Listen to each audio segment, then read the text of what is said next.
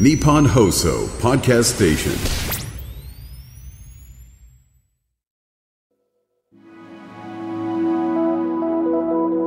こんばんは、安部亮です。人生100年時代と言われる今、定年後のシニアライフをどんな風に年を重ねていきたいか考えることはあるでしょうか？まだまだ働きたいという方も、誰かの役に立つような社会貢献をしたいという方もいると思います。そこで今日は定年後に NPO 法人を立ち上げ、ハンドケアやネイルケア、メイクアップなどを行える美容ボランティアを育成し、高齢者の施設で綺麗の輪を広げている。そんな活動を続けている方をご紹介します。その方が認定 NPO 法人プラチナ美容塾理事長の伊藤文子さんです。伊藤さん、よろしくお願いします。はい、はじめまして、伊藤文子です。プラチナ美容塾創立ちょうど9年目になりました。よろしくお願いいたします。よろしくお願いします。あの、伊藤さんはなぜプラチナ美容塾を立ち上げようと思ったんですか？はい、私、化粧品会社でリタイアするまでずっと好きなことをやってました。化粧品作ったり企画作ったりテキスト撮影ロケそんなことをやってきたんですけど会社を辞めるその時に違う世界をやりたいって思ったんですね。それでまず家を引っ越しました。港区に入った時に初めてその区役所に行ったら横にパンフレットがあったんです。3月の終わりでした。勉強を福祉系やりませんか？お福祉系って何だろう？もっとも私が遠いところにあるのがこのテーマ。覗いてみようということで勉強を始めたんですね。でその時ちょうど母が亡くなったんです。母に何もできなかったという思いからこのきっかけにつながりました。いや、あのなんだろう、60歳を過ぎてからの NPO 設立ということで、いろいろハードルあったんじゃそうですね。私ねやりたいことをまずその勉強しながら何がやりたいんだろうと体験したんです。そしたら高齢施設であこういうことをやってきたイメージは湧いたんです。ところが経理が弱かったんですね。全く経理系には一度もいませんでしたからこれは悩みました。で東京ボランティアセンターというところに行きましてもう徹底的に教えていただき赤字を出さない NPO 経営。それを念頭にスタートしました。でも目標が私たちはいかに若くて素敵で元気で年を重ねていく楽しみを持つかそういう思いがありましたのでスタートできました。まさにその化粧品会社で定年までキャリアウーマンの道を歩まれてたと思うんですけど、その時に見えていた世界と、実際そのボランティアの世界に飛び込んで、どんなこう、コントラストが見えましたか？すごいコントラストでしたよ。もう本当にこんな世界があるんだって。で、そこで求められてる美容も全く違ったんです。私は例えばロケで、えーいろんなモデルさんにメイクもしたり、あの、ディレクションもしてきました。でも、そういうメイクをしたら、これはもうその中で、えー浮いちゃうんですね。ご本人も嫌なんですね。だから、あの、本当に美容として綺麗にするメイクではなくて、その方の良さっていうか、優しさ、品の良さ、なんかもっとこうナチュラルで、ちょっと目立つかなぐらいのが一番いいんだっていうことを改めて勉強になりまして、最初から失敗もしながら、それを重ねてきたということでございます。なるほどね。あの、プラチナ美容塾の取り組みは、学ぶ、生かす、つながるの3つの柱があると伺ったんですが、まずは学ぶについて教えていただけますか？はい。高齢施設は高齢者に対して高齢者が望むことをやってあげたいんです。そのためには最低で、例えば喜んでもらえるハンドケア、ネイルケア、寝たっきりの方、こういう方には病室に回ると爪なんですね。もちろんお顔マッサージしますけど、あのハンドをやったり爪をやると、まあ綺麗、キラキラしてるっていう声がとっても嬉しいです。ということで、ハンド、ネイル、メイク、そして今やっているのはパーソナルカラー。これは勉強する方がすごく望まれます。それとマスクが多かったので、アイメイク、眉、アイライン。高齢者はルージュで変わります。ちょっと口紅、ちょっとチーク。もう本当にニコニコしたいい顔に変わるんです。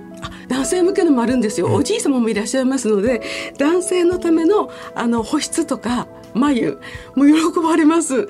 おじい様の中には爪もこんな風にあの私たちは色は使わなくて薄い桜色使うんですけどつけてくださいとかもとてもあの高齢のおじい様にも喜ばれてこれが学ぶです。なるほどね。いや、でも確かにその、とかくこう殺風景な日常になりがちなその高齢者施設の中にちょっとした華やかさというか艶っぽさみたいなものをあの添えるってすごい大事なことですよね。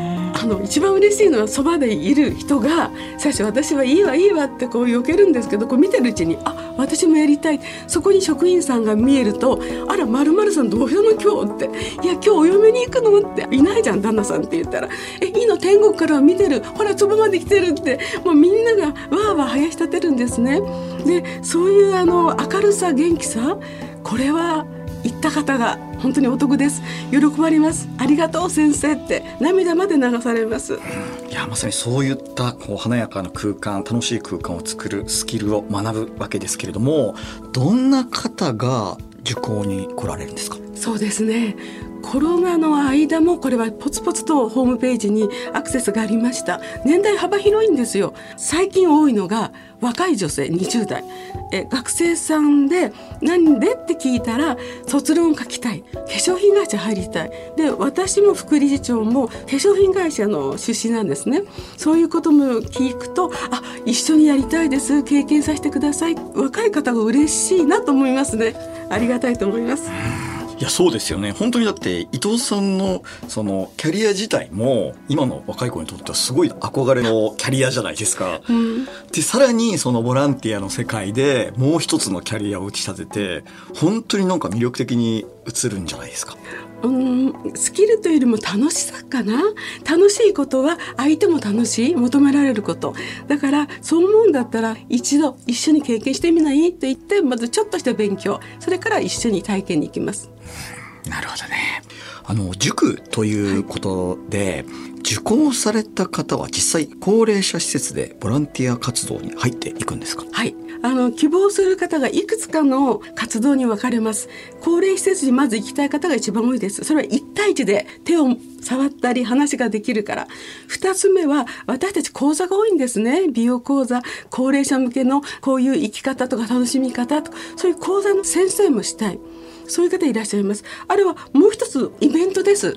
秋祭りとかありますよね。そういう時にテーブルを出してそこであのハンドケアをやったりとかお父様お母様肩疲れますよね。だからそこでハンドケアするし本当に疲れてる方はハンドカッサといって石を使ったあの血流を流すやり方も入れます、まあ、そんないろんなことをやる中でいろんな方に出会うその出会うっていうことが一番卒論やそれから体験になるのかなって思います。FM93 AM1242 日本放送安倍亮の NGO 世界一周。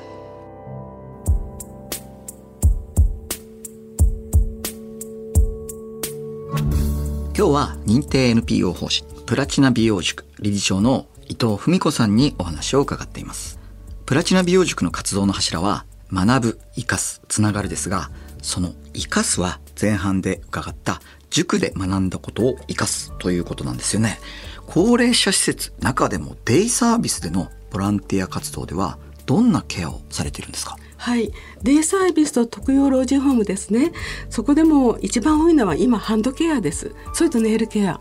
あのこれは男女高齢どんな方でも手は出されますのでハンドケアで触れます。触れるだけでもこう温めるだけで心って通じるんですねあの大変感激するような言葉もいただけます、いやでも僕もなんかたまにマッサージ行くんですけどあの最後になんかハンドマッサージとかしてくれるとことかあるじゃないですか、うん、あれってなんだろうその凝りをほぐすとかそういう次元じゃない何とも言えないあの なんだろう人っていいなみたいなあの感じなんですかね？あの感じです。その温度を感じますでしょ、でこう自分の思ったところに壺にこう入ったり思ったところを回してもらったらもうね肌の上であこの人私のこと分かってくれてるなって。それが一番つながりですね。なるほどね。あのハンドケアやネイルをしてもらった高齢者の方からは実際どんな声が聞こえますか？まず気持ちがいいうとうとするありがとう。寝ちゃう方も多いです。それがハンドケアでネイルカラーは本当に色物使わないんですけど例えば光があるところにやるだけでもキラキラするんですね。でこれ自然に落ちますからね無理にこすらないでくださいよって言うんですけどもうつけた当時なんか子供のように手を開いてわあ綺麗って何度も言ってくれます。実際たくさんの高齢者の方にそのケアをされてきたと思うんですけれども特に印象に残っている方っていますか？はい、えー、私たち敬老の月に施設を回ったら病室もあるんですね。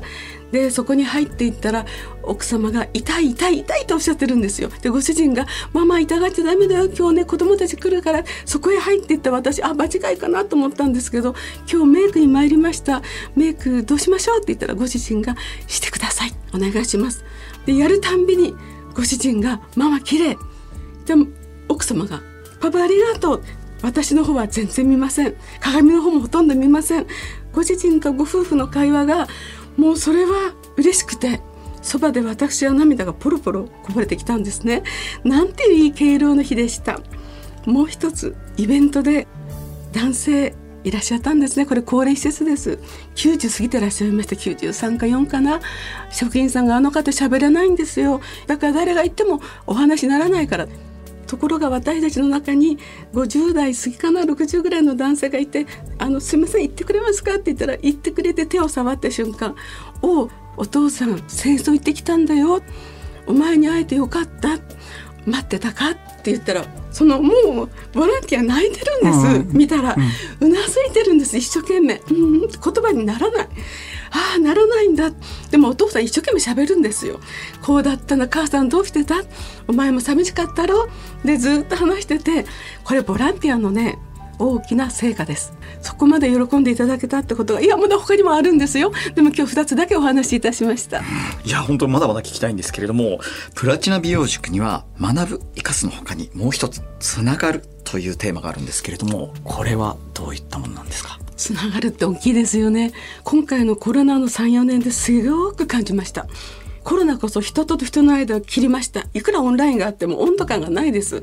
なので私はその会えないつながれないだったら何とか会うようなことを考えなきゃいけないと自分も真っ暗のトンネルの中でもがきましたもちろんオンラインでも音楽やったり体操やったりしたんですけどやっぱり子どもたちをオンラインで合わせるとか私たちしかできないことそれが逆にあこういうこともできたんだって思ったことが振り返りです。いや実際コロナ禍で美容以外にも様々な活動にトライされてきたということなんですがその結果地域の高齢者と子どもたちをつなぐ活動にも力を入れるようになったんですよね。はいあのちょうどコロナの1年目バザーも全て取りやめになりましたので地域で200枚以上のタオルが集まってたんですね。それを全部引き取りましたそして子どもたちに作ってもらった200枚以上のくまちゃん人形を敬老の日の高齢施設に各10枚ずつですから24050ですね届けるようにいたしました。すごいですね。200以上のクマさんが高齢者施設に、はい、届けられてきたんですね。そうです。可愛いんです。一個ずつにリボンも違いますし一個ずつそれぞれにメッセージもつけてましたのでそのメッセージが明るく笑って食べて元気にいてくださいとか書いてあるからそれが高齢施設のシニアの皆さんが見ながら喜んで笑顔になってくださった活動につながったかなと思います。いやでも子どもたちもなかなかその高齢者施設とのつながりってその経験することないと思うんですけど自分たちが作ったクマさんがそういうふうにこう誰かの気持ちを温かくしてるってすごくいい経験ですよね。はい、それで高齢施設から皆さんありがとうっていうメッセージがまた戻るんですよその子供が集まってるグループに。で子供たちがそれ見て「わーい喜んでくれたよ」ってあのそれでまた翌年つながるわけですよ。またやりたいよって言ってくるから今度は子どもたちに塗り絵とかちぎり絵で SDGs の海とか森で動物たちがこんなに困ってるよって言ったら、えー、ラッコが怒ってる顔とかねそんなのを描いてくれたりしてそれもお届けいたしました。なるほどね。あのそれ以外にもさまざまなテーマがあると思うんですが今感じている課題ってありますか？あります。私もコロナ禍で苦しみもがきました。その時に同じようにうつだったり子供でもこんな悩みがある。こんな人がこんな苦しみを持ってる。高齢者だけじゃないんだ。私高齢者から入ったけど LGBTQ の方も含めてねみんな生きづらさを感じてる。なんとかしたいと思うのがちょうどコロナの間から生きづらさを感じてる方にっていう講座を始めたこと。そしてプラチナ美容塾ですよね美容塾がそれやるのかって言われたことがあるんですけど美容っていう心が真ん中にあるからその美容の心を整えるっていうことを伝えたいと思ってあのいや実を言うとプラチナ美容塾の定価の見直しも今入ってるんですけどね高齢者からもっと広げたいと思ってます。あの実際どんどんどんどん分野が広がっているプラチナ美容塾なんですがその活動エリアもう相当広がってるんじゃないですか？はい、でも私は地域に根ざすということをスタートに決めました。ただ認定ですから公益性が必要なので、あの隣の品川区、それから会員のいる横浜とか、ちょっと離れてば砦とかもあったんですが、何よりも一番地盤続きの港区と品川区ではかなりのあの活動を起こしてます。で、あとは人員の対応で横浜とかそれぞれにも増やしたいんですが、無理して遠くまで行かない。つまり自分の家から行ける距離でそれだったら私たちもある程度バックアップできるのであの地元で長く続けるつながる今のところは地盤強化です。